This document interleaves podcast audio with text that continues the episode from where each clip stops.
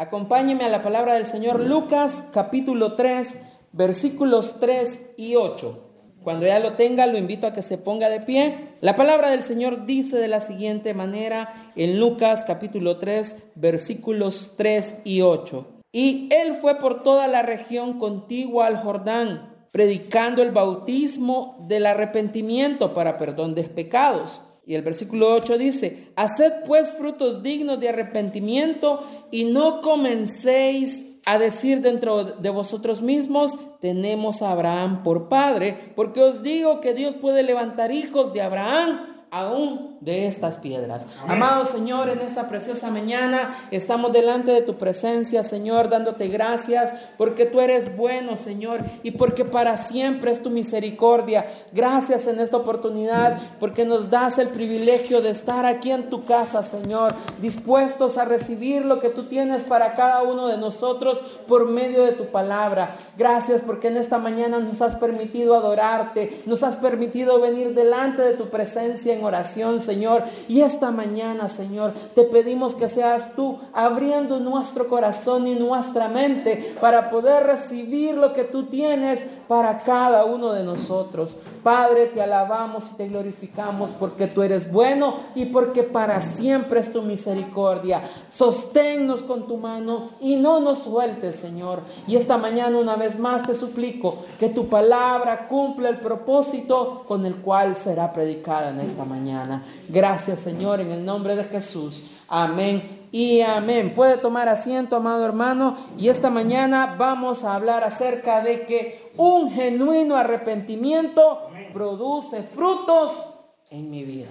De eso vamos a hablar hoy. De cómo usted y yo necesitamos también dar a demostrar lo que Dios está haciendo en nuestras vidas y en nuestros corazones. Y esta mañana quiero que usted y yo nos vayamos con esto, que vivamos agradecidos a Dios porque mi arrepentimiento produce frutos dignos en mi vida. Usted y yo a veces cuando nos volvemos indiferentes y cuando hay dureza en el corazón, hermano, esto es lo contrario a un corazón arrepentido. La dureza y la, y la indiferencia es contrario a una persona que se arrepiente. Y cuando una persona tiene el corazón duro e indiferente a la palabra del Señor, esta persona piensa de la siguiente manera y anda diciendo, pero yo no he hecho nada malo.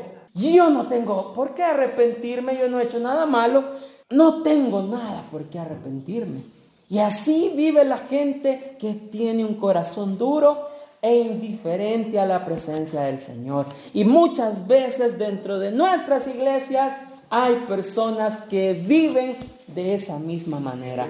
Hay personas que dicen ser hijos de Dios, pero su corazón está lejos de Él. Un corazón arrepentido está lejos del Señor. Y entonces volverse duro e indiferente es muy complicado para el ser humano.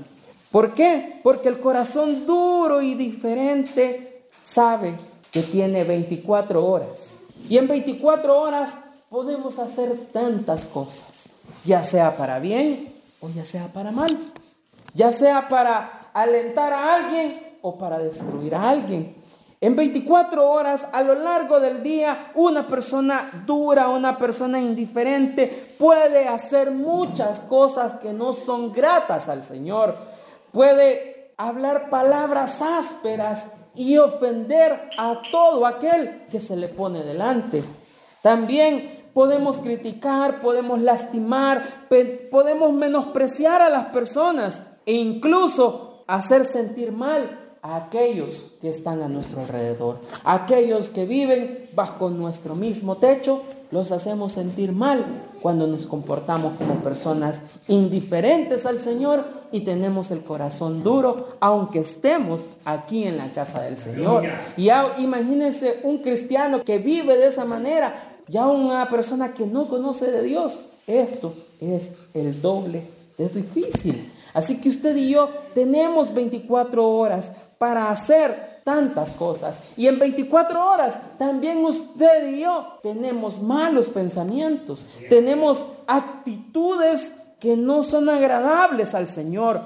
tenemos malos deseos, nos quejamos en nuestro interior, quizás no hay agradecimiento en muchos de nosotros, quizás hay envidia, hay egoísmo, hay falta de fe, hay temores, tantas cosas que cada día usted y yo debemos buscar en nuestro corazón que sabemos que no están bien delante de Dios, que no estamos bien delante del Señor. Usted y yo debemos buscar en nuestro corazón y arrepentirnos de todas aquellas cosas que hacemos o pensamos durante el día y sabemos que no son gratas delante del Señor. ¿Para qué? Para que usted y yo nos podamos presentar delante de Dios con un corazón limpio, con un corazón sincero y podamos levantar nuestras manos limpias delante de la presencia del Señor y acercarnos a Él para ser libres y agradables ante su presencia.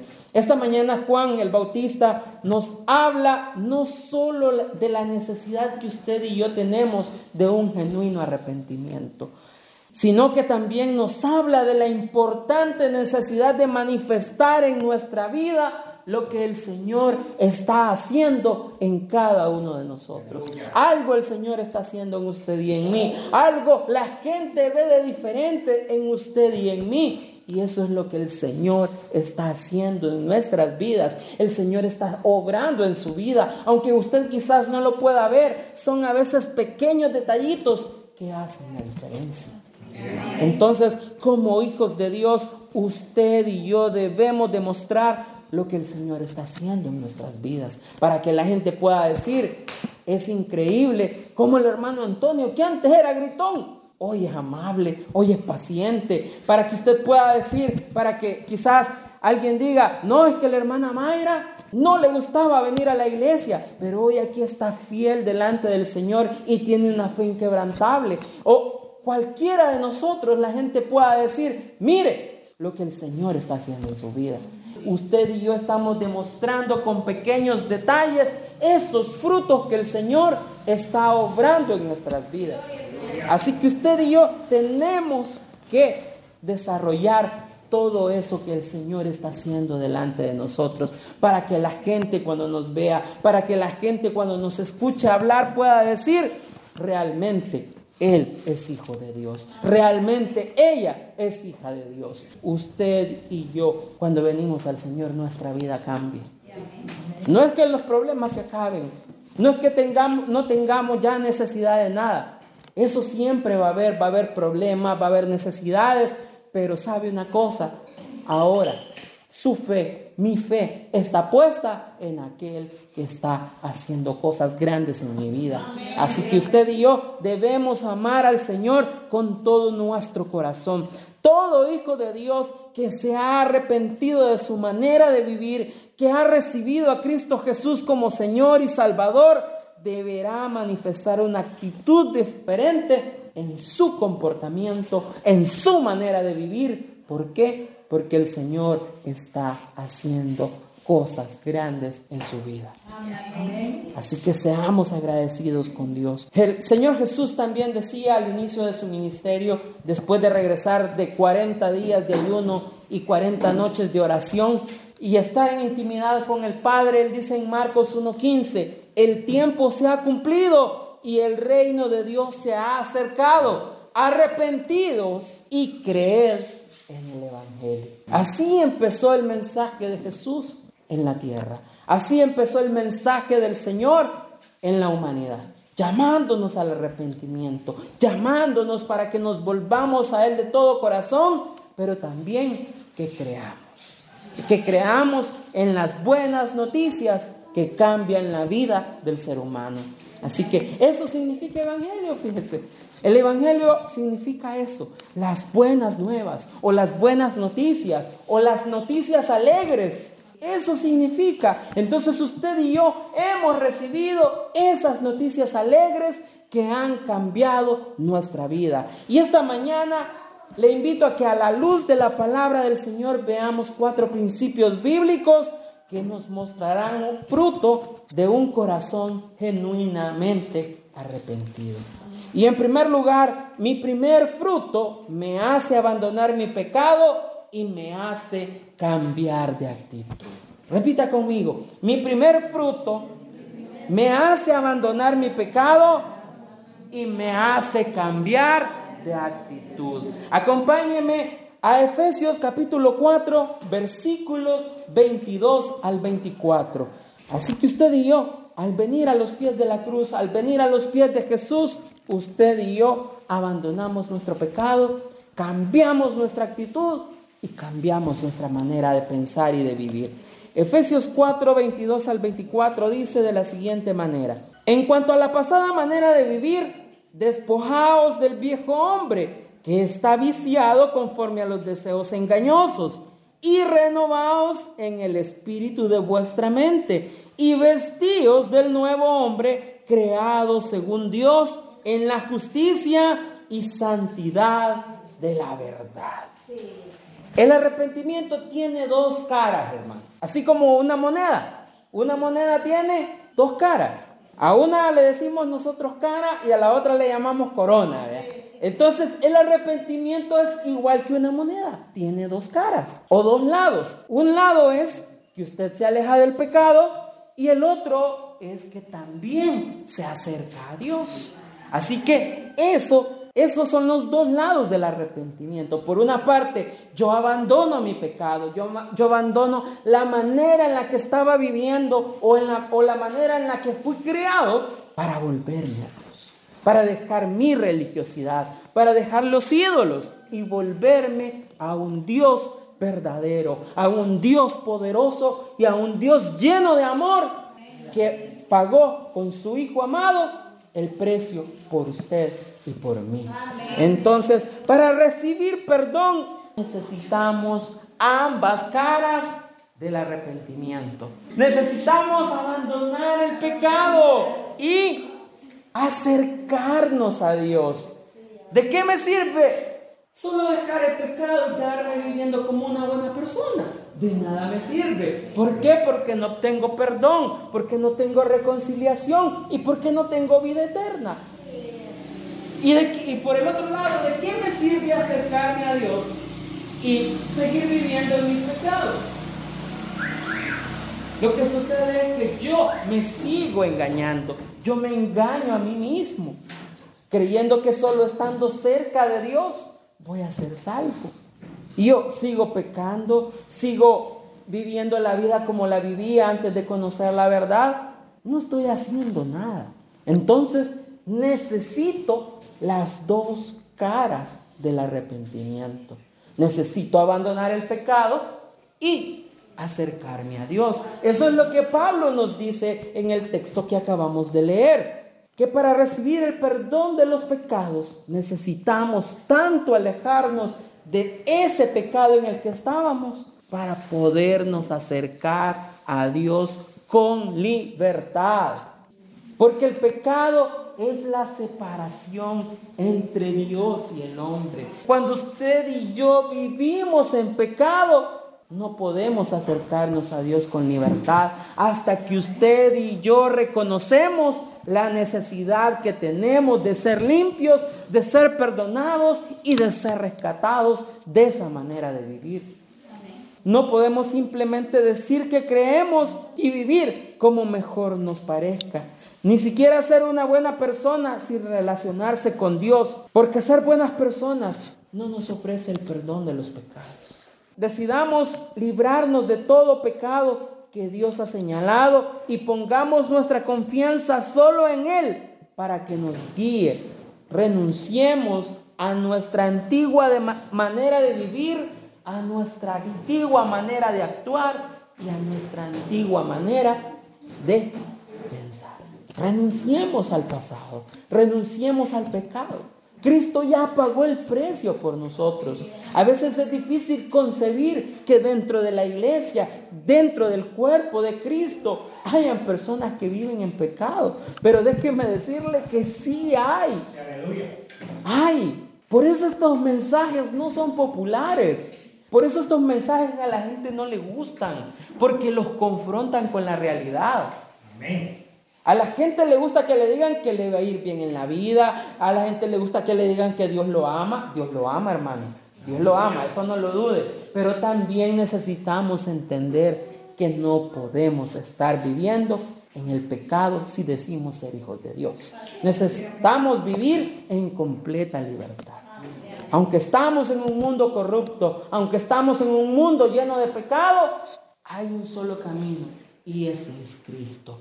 Así que por eso el mensaje de arrepentimiento es duro, es difícil y las corrientes de pensamiento de nuestro tiempo dicen, no, no prediquen del arrepentimiento, no hablen del pecado, no hablen que hay infierno.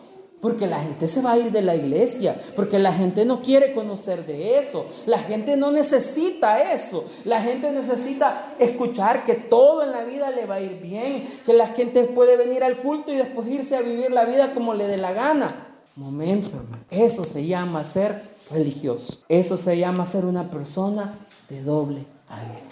Y Pablo también nos invita a que usted y yo no seamos personas de doble ánimo, que seamos personas que dicen sí y su sí se mantiene y personas que dicen no y ese no se mantiene. Debemos de vivir de esa manera. Así que decidamos dejar todo atrás, nuestra manera de vivir, actuar y pensar. Lucas 15 del 11 al 32 nos habla de una parábola muy maravillosa que resume este tema del arrepentimiento. Es la famosa parábola del hijo pródigo. Y a veces la ocupamos para hablarle al pecador y decirle que venga. Pero esta mañana, a la luz de la palabra y en lo que estamos hablando, también la vamos a ocupar para nosotros, para hacer reconocer que en qué estamos fallando. Mire, la parábola del hijo pródigo, yo sé que usted la conoce. Y esta parábola es una hermosa historia de la caída, la decadencia y la restauración de una persona. Esas tres cosas nos resume esa parábola, que nos muestra lo bajo que puede llegar el hombre por causa de su pecado. ¿Qué tan bajo podemos caer? Podemos caer tan bajo que a veces no nos podemos imaginar, Pero la gracia de Dios puede restaurar todo lo que está caído en nuestras vidas todo lo que está decadente en nuestras vidas, Cristo lo puede restaurar. Así que usted y yo acerquémonos con confianza a aquel que nos llamó. En esta parábola, el hijo menor llega delante del padre y le dice, papá, he decidido ser un hijo independiente. Dame todo lo que a mí me corresponde por ser tu hijo. Bien valiente. Llegó a pedirle herencia. La Biblia, el, evangelista nos dice que este era el hijo menor. Y según la ley, al hijo menor le tocaba una pequeña porcioncita de todo lo que el padre tenía, porque los derechos los tenía siempre el hijo primogénito. A él se le daba dos veces más de lo que le correspondía, solo por ser el hijo primogénito. Podemos ver que este hijo viene y le dice, papá, yo me voy a ir de la casa, ya me siento una persona independiente, pero papá, dame lo que me corresponde. Vino el papá y movido a misericordia, vendió sus bienes y le entregó al hijo la parte que le correspondía a él herencia. Vino el hijo y tomó todo. Y dice el texto en el versículo 13 de ese capítulo, dice, no muchos días después, juntándolo todo, el hijo menor se fue lejos a una provincia apartada y ahí desperdició sus bienes viviendo perdidamente. Y el 14 dice, y cuando todo lo hubo malgastado, ¿qué sucedió? El hijo cayó en decadencia. Y lastimosamente los seres humanos así somos. Y máxime lejos de Cristo. Y algunos hijos de Dios así son también. Juzgan o juzgamos por la condición del ser humano, lo que se ve a simple vista. Ah, no, yo me voy a acercar a fulanito porque se ve que este tiene buen testimonio, vea. O yo me voy a acercar a la fulanita porque esa hermana es bien bendecida. Entonces, así es el ser humano, lastimosamente. Este joven se fue a un país lejano, gastó todo lo que el padre le había dado. Y si usted es curioso y lee, ahí dice a detalle cómo él lo gastó. Lo gastó viviendo perdidamente. Se consiguió a sus amigos allá. Y mientras él tuvo dinero, todos fueron sus amigos. Pero una vez faltó la bendición, este ya no me acuerdo, vea. Así somos. Este muchacho gastó todo Y podemos compararlo con la vida que el Padre nos da a cada uno de nosotros. A Dios, a todos nosotros nos da la oportunidad de venir delante de Él. Pero lastimosamente, nuestras malas decisiones, nuestras malas amistades nos hacen desviarnos del plan que Dios tiene para cada uno de nosotros. Venimos y desperdiciamos nuestra vida viviendo como mejor nos parece, lejos de Dios. Este muchacho cayó en decadencia, hasta el punto de que anduvo en la calle y para un judío ir a alimentar cerdos, eso era inconcebible. ¿Por qué? Porque un judío considera el cerdo como un animal inmundo. Quiera pensar de que podía comer de la misma comida de los cerdos, quiere decir que este muchacho moral y espiritualmente estaba mal. Se acordó que en la casa de su padre, dice el texto, incluso los empleados comían mejor de lo que los cerdos de ese lugar estaban haciendo. Y empieza a ser reprendido en su corazón y dice, ay, en la casa de mi padre, yo me voy a ir a la casa de mi padre. Y empieza a ensayar su discurso y dice, y cuando yo vea a mi padre le voy a decir, Padre, perdóname porque he pecado contra el cielo y contra ti. Contrátame aunque sea como uno de tus trabajadores, porque yo ya no merezco llamarme tu hijo. Este joven reconoció cómo estaba su condición delante de su padre. A veces a nosotros como hijos también nos cuesta reconocer nuestra condición delante de, de nuestro Padre Celestial. Nos volvemos duros, el corazón se nos vuelve duro, se nos, se nos vuelve indiferente, pero usted y yo necesitamos abandonar el pecado, cambiar de actitud. Este joven tuvo la oportunidad, así como Dios nos da a cada uno de nosotros la oportunidad de reconocer nuestro error y de enmendar nuestro camino. Este joven se regresó, dice la parábola, a la casa de su padre. Me imagino que el papá pasaba todos los días pendiente, a ver cuándo vendrá mi hijo, a ver si va a regresar, a ver qué estará haciendo, cómo le estará yendo. Así también su Padre Celestial pasa al cuidado de usted y de mí, pendientes. Si nos alejamos de Él, enderecemos el camino y volvámonos al Señor. Así que usted y yo debemos de alejarnos del pecado y, cambiar de aquí. Este hombre regresó a la casa, dice la palabra. Y en el camino iba todo andrajoso, sucio. Y el padre a lo lejos alcanzó a verlo. Y dice la parábola que este padre salió corriendo. Y cuando ya estaban frente a frente, el joven le dice, Padre, perdóname porque he pecado contra el cielo y contra ti. No lo deja terminar de hablar y, el padre se le abalanza y lo abraza y lo lleva nuevamente a la casa. El Señor esta mañana nos invita a que usted y yo nos acerquemos a la casa, nos, volvamos a Él con todo el corazón. Si hemos fallado, si hemos pecado, si hemos cometido algún error, ya sea un pecado como tal o un pensamiento que al Señor no le agrada, es hora de que enmendemos nuestro caminar y nos volvamos a Dios. ¿Por qué? Porque la gente debería poder ver en usted y en mí la diferencia entre aquellos que no conocen a Dios. La gente debería de poder decir de usted y de mí, ese es un verdadero cristiano, ese es un verdadero hijo de Dios. Hay algo que Dios está haciendo en ese hombre, hay algo que Dios está haciendo en esa mujer. Y a mí me llama mucho la atención. Así debería decir la gente. Yo quiero de lo que esa persona tiene. Yo quiero lo que fulanito o sultanita tiene. ¿Por qué? Porque se ve que esa es una persona distinta, es una persona diferente. Porque cuando usted y yo demostramos lo que el Señor está haciendo en nuestras vidas, la gente se interesa en saber qué es lo que está sucediendo con usted y conmigo. La gente se vuelve porque como le he dicho otras veces, su testimonio y mi testimonio puede más que las muchas palabras que podamos decirle a las personas. Su testimonio es el tratado más grande que usted le puede compartir a los seres humanos. Así que tratemos de que nuestra vida esté en consonancia con lo que la palabra del Señor dice, con lo que aquí aprendemos en cada culto, en cada reunión para seguir creciendo en el Señor. Así que la vida de Cristo se refleje en nosotros para que la gente pueda decir, yo voy a congregarme ahí a la iglesia donde va el hermano Antonio. Yo voy a congregarme ahí donde la hermana Mayra se congrega. Yo voy ahí donde todos los del puente van, porque algo Dios está haciendo en ese lugar. Y yo quiero lo que el Señor está haciendo en ellos. Así que le invito a que usted y yo dejemos el pecado a un lado y cambiemos nuestra actitud delante del Señor. Pecados no solamente son los grandes pecados que usted y yo vemos, sino que son nosotros también. Los pequeños detallitos, los pensamientos, las malas miradas. La actitud del corazón, la actitud de nuestras palabras, la manera como hablamos, cómo nos expresamos, también habla de lo que el Señor está haciendo en, en usted y en mí. Así que debemos dejar nuestra vida pasada atrás.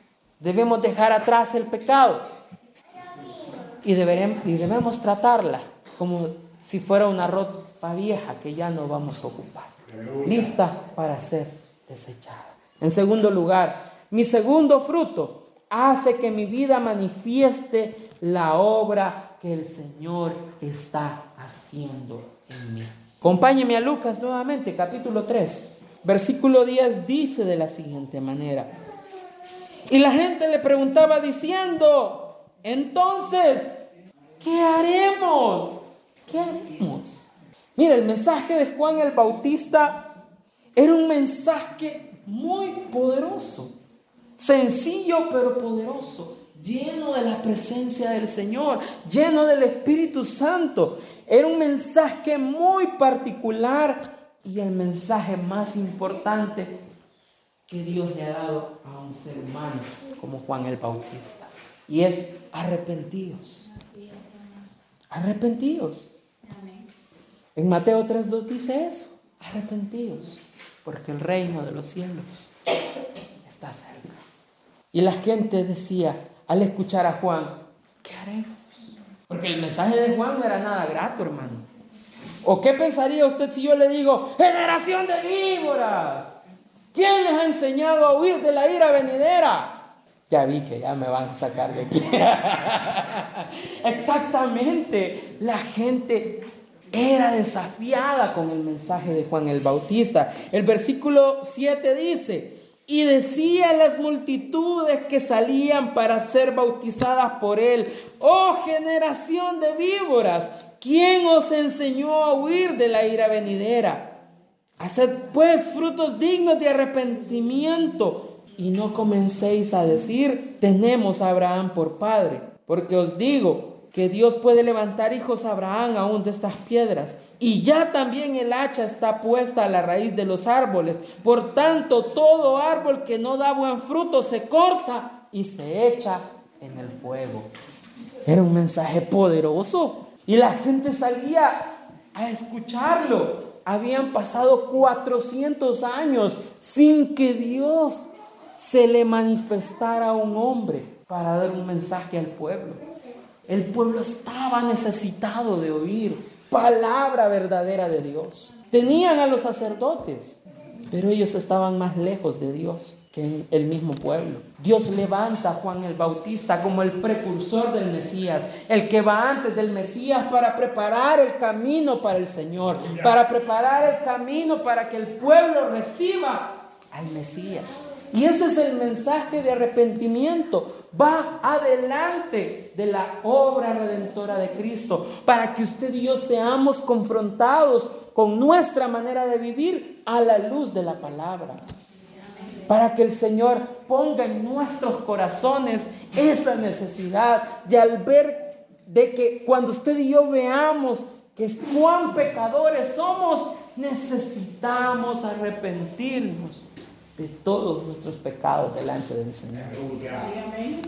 Pablo en Romanos dice que si él no hubiese conocido la ley, él no hubiera conocido lo que era el pecado.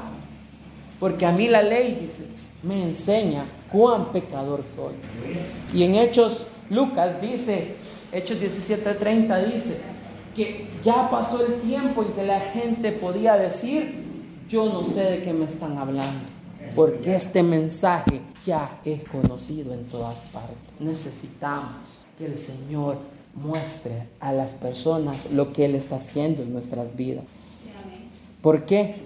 porque es, importante que la gente conozca a partir de nuestro testimonio la necesidad que todos tenemos de arrepentirnos de nuestros graves pecados delante del Señor. Así que Dios a usted y a mí nos usa para que la gente pueda también venir al Señor para conocerle y arrepentirse genuinamente con todo el corazón y volverse a Dios.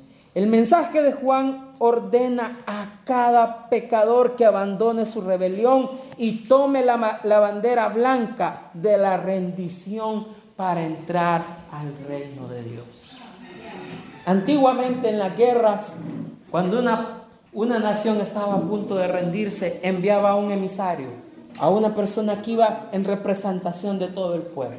Este emisario no iba en caballo, porque el caballo era sinónimo de guerra. Este emisario iba montado en un burro y llevaba la famosa bandera blanca, porque el burro simboliza rendición. El, el burro es un animal sumiso, que usted lo pone a hacer algo y ahí va, ¿verdad? Usted lo carga y el animalito ahí va. Cristo nos lo demostró también cuando Él entró en Jerusalén, antes de ser sacrificado. ¿En qué iba sentado el Señor Jesús cuando entró a Jerusalén? Un burro. Y la profecía decía que he aquí el mensajero que yo envío, sentado en un pollino, en un hijo de asna, manso y humilde, porque traía un mensaje de paz. Y en Apocalipsis, cuando Cristo venga por segunda vez, Él ya no va a venir montado en un burro, va a venir montado en su caballo, en su caballo de guerra, porque va a venir como un rey todopoderoso a establecer su autoridad en toda la tierra. Entonces, usted y yo necesitamos rendirnos de nuestros pecados y levantar nuestra bandera blanca diciéndole al Señor, aquí estamos nos rendimos. Necesitamos entrar a tu reino. Pero tomemos nuestra bandera. El arrepentimiento es falso si no está unido a la acción. Yo puedo decir esta mañana, yo me arrepiento de todos mis pecados, pero porque me obligó el hermano. Ahí estaba insistiendo, me acepte, acepte, acepte. Y yo, ni modo, le voy a decir que sí, sí acepto, hermano. Pero en mi corazón no hubo un cambio. Cuando yo me arrepiento de verdad, empiezo a dejar, sin que nadie me diga, aquellas cosas que antes practicaba. Por ejemplo, si a usted le, gustaba escuchar música, usted se pone a decir, no, esa música ya no. Mejor la escuchaba toda la semana, hoy ya le va bajando poquito a poquito. O si a usted le gustaba tomar o fumar o cualquier otro vicio, ¿quién lo obligó a quitarse? Nadie. Fue el mismo Espíritu Santo que está trabajando en cada vida y en cada corazón que nos enseña qué es lo correcto y qué es lo incorrecto en nuestras vidas. Necesitamos que nuestro arrepentimiento no sea falso, que siempre vaya acompañado de acción. Seguir a Jesús significa más que expresar buenas palabras, significa hacer lo que Él manda. Capítulo 3 del 11 al 14 dice de la siguiente manera, y respondiendo les dijo, el que tiene dos túnicas, de al que no tiene, y el que tiene que comer, haga lo mismo. Y vinieron también unos publicanos para ser bautizados y le dijeron, maestro, ¿qué haremos? Él les dijo, no exijáis más de lo que está ordenado. También le preguntaron unos soldados diciendo, ¿y nosotros qué haremos? Y les dijo, no hagáis extorsión a nadie, ni calumniéis y contaos y contentaos con vuestro salario. Juan el Bautista le respondió a estos tres grupos que se le acercaron. Mire, se le acercó el pueblo, se le acercó la gente odiada, los publicanos, incluso los más odiados de todos, el ejército. ¿Y que les dijo? Cambie su manera de pensar y su manera de actuar. Les dijo, compartan con los que están en necesidad. También les dijo, cualquiera que sea su trabajo, háganlo bien y con imparcialidad. Y también conténtense con lo que tienen. A veces no estamos contentos como Dios nos, nos tiene. Queremos más. Pero Dios así nos tiene bonitos, mire. Entonces debemos también alegrarnos con lo que tenemos. Juan hizo un llamado para que la gente viviera con justicia. Y este mensaje de Juan echó raíz donde menos se esperaba, en los pobres, en los despreciados, en los criminales, aún en el ejército romano. Todas estas personas eran terriblemente conscientes de su necesidad de Dios. Arrepentirme tiene implicaciones concretas y prácticas en mi vida. Así que debo poner en práctica el cambio en mi vida. En tercer lugar, hermano, mi tercer fruto hace que viva en santidad y me da vida. Romanos 6, 21 al 23 dice de la siguiente manera. Leamos desde el 20. Porque cuando erais esclavos del pecado, erais libres de la justicia.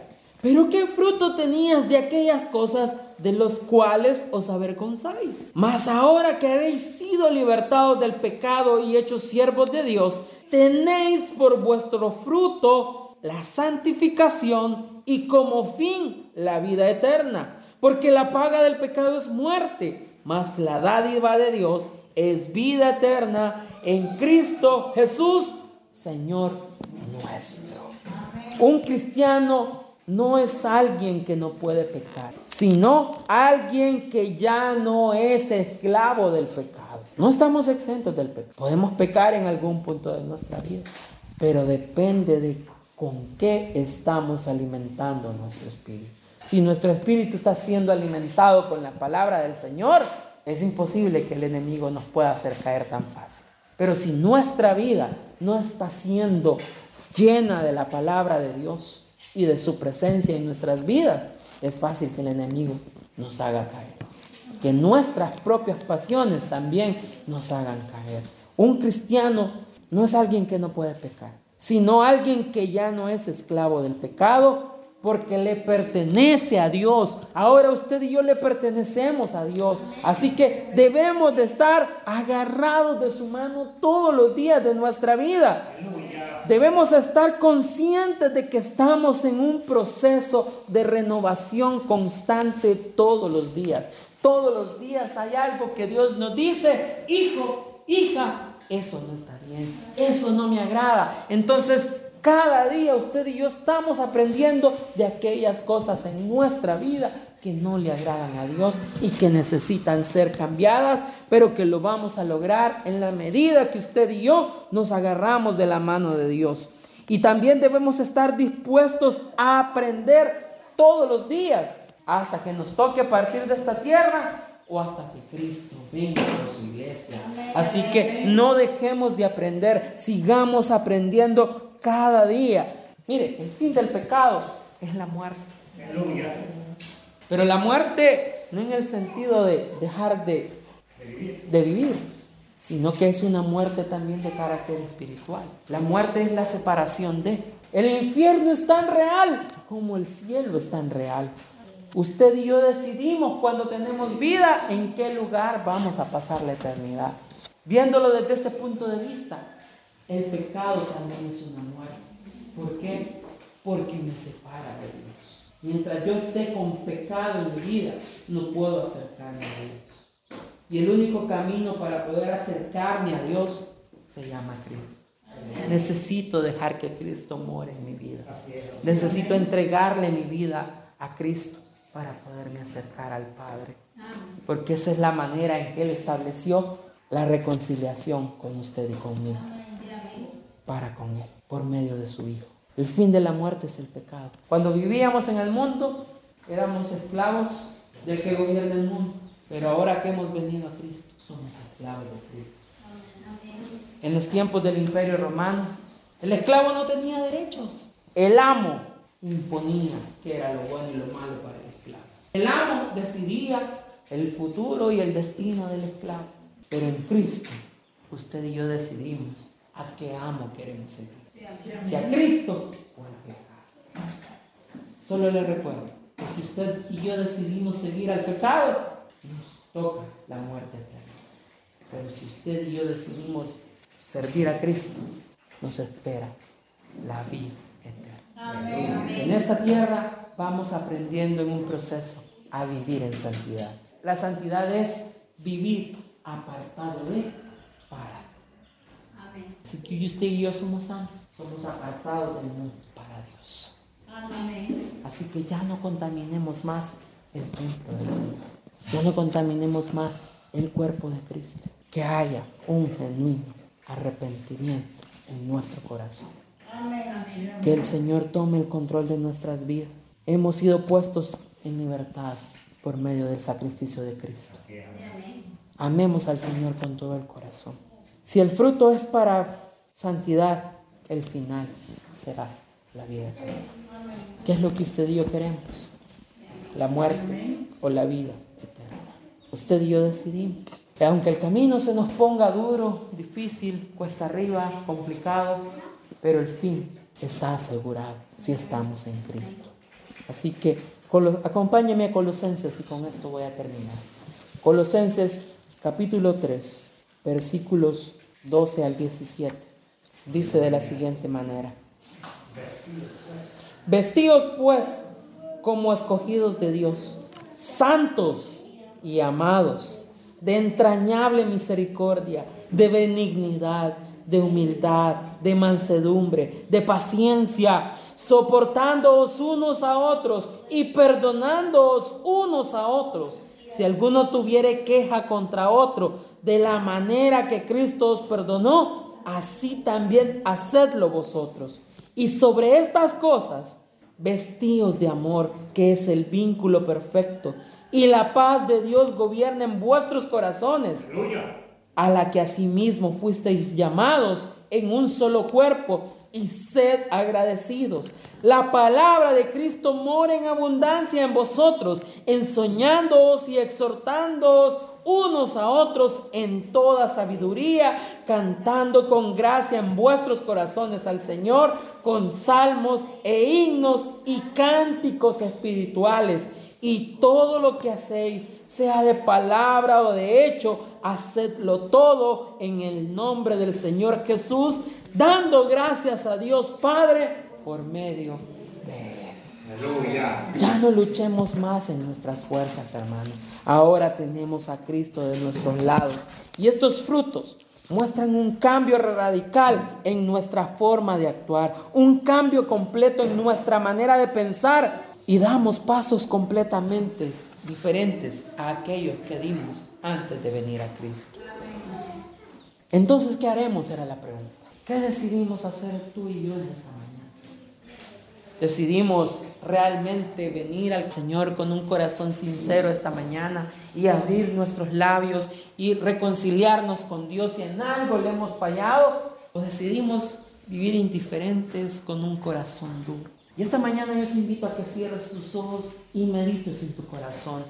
Y si hay algo en lo más profundo del corazón de cada uno de los que estamos aquí en esta mañana y necesitamos que el Señor nos perdone. Este es el momento en que tú y yo podemos vivir con libertad.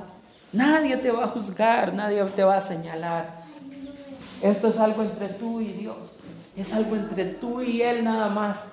Y esta mañana tú y yo necesitamos reconciliarnos, pedir perdón, pero también actuar dejar ya el pecado atrás y vivir para Cristo, vivir para el Señor, porque Él está con sus brazos abiertos, así como el padre de la parábola estuvo esperando hasta que su hijo volvió a casa. Así el Señor a ti y a mí nos espera esta mañana para que volvamos a casa, para que nos acerquemos a Él, para que le digamos al Señor, aquí venimos delante de tu presencia, Señor. No somos dignos, Padre, pero en esta mañana te suplicamos tu misericordia. Y esta mañana tú nos haces un llamado al arrepentimiento, un llamado a acercarnos y a volvernos aquí hoy y a no despreciarte. Señor Jesús, en esta mañana Venimos ante tu presencia, Señor, con un corazón quebrantado y humillado ante ti. Señor, venimos ante tu presencia a arrepentirnos de nuestros pecados, a arrepentirnos de nuestros pensamientos, a arrepentirnos de nuestras malas actitudes, de los deseos engañosos de nuestro corazón. Señor, en esta mañana estamos ante tu presencia, Señor, como un pueblo, Señor, que te ama, un pueblo que te necesita, Señor. Y esta mañana nos arrepentimos de cada palabra, de cada pensamiento, de cada deseo, de cada cosa que hay en nuestros corazones que a ti no te agradan, Señor. Te pedimos perdón en esta mañana, Señor porque nuestro corazón se duele delante de tu presencia a causa del pecado, a causa, Dios mío, de esos pequeños detalles que hay en mi corazón y que a ti no te agradan, Señor. Padre, mi corazón se duele en esta mañana de tantas cosas he hecho, que he hecho y que sé que no son buenas delante de tus ojos, que sé que me alejan de ti, Señor porque sé que ante ti no puedo esconder nada, Señor. Tú conoces cada área de nuestras vidas. Tú conoces, Dios mío, quién soy realmente contigo. Y esta mañana, Señor, aquí está un pueblo que reconoce su necesidad de ti, su necesidad de volverse a ti con el corazón, su necesidad de, Dios mío, confesar sus pecados delante de ti.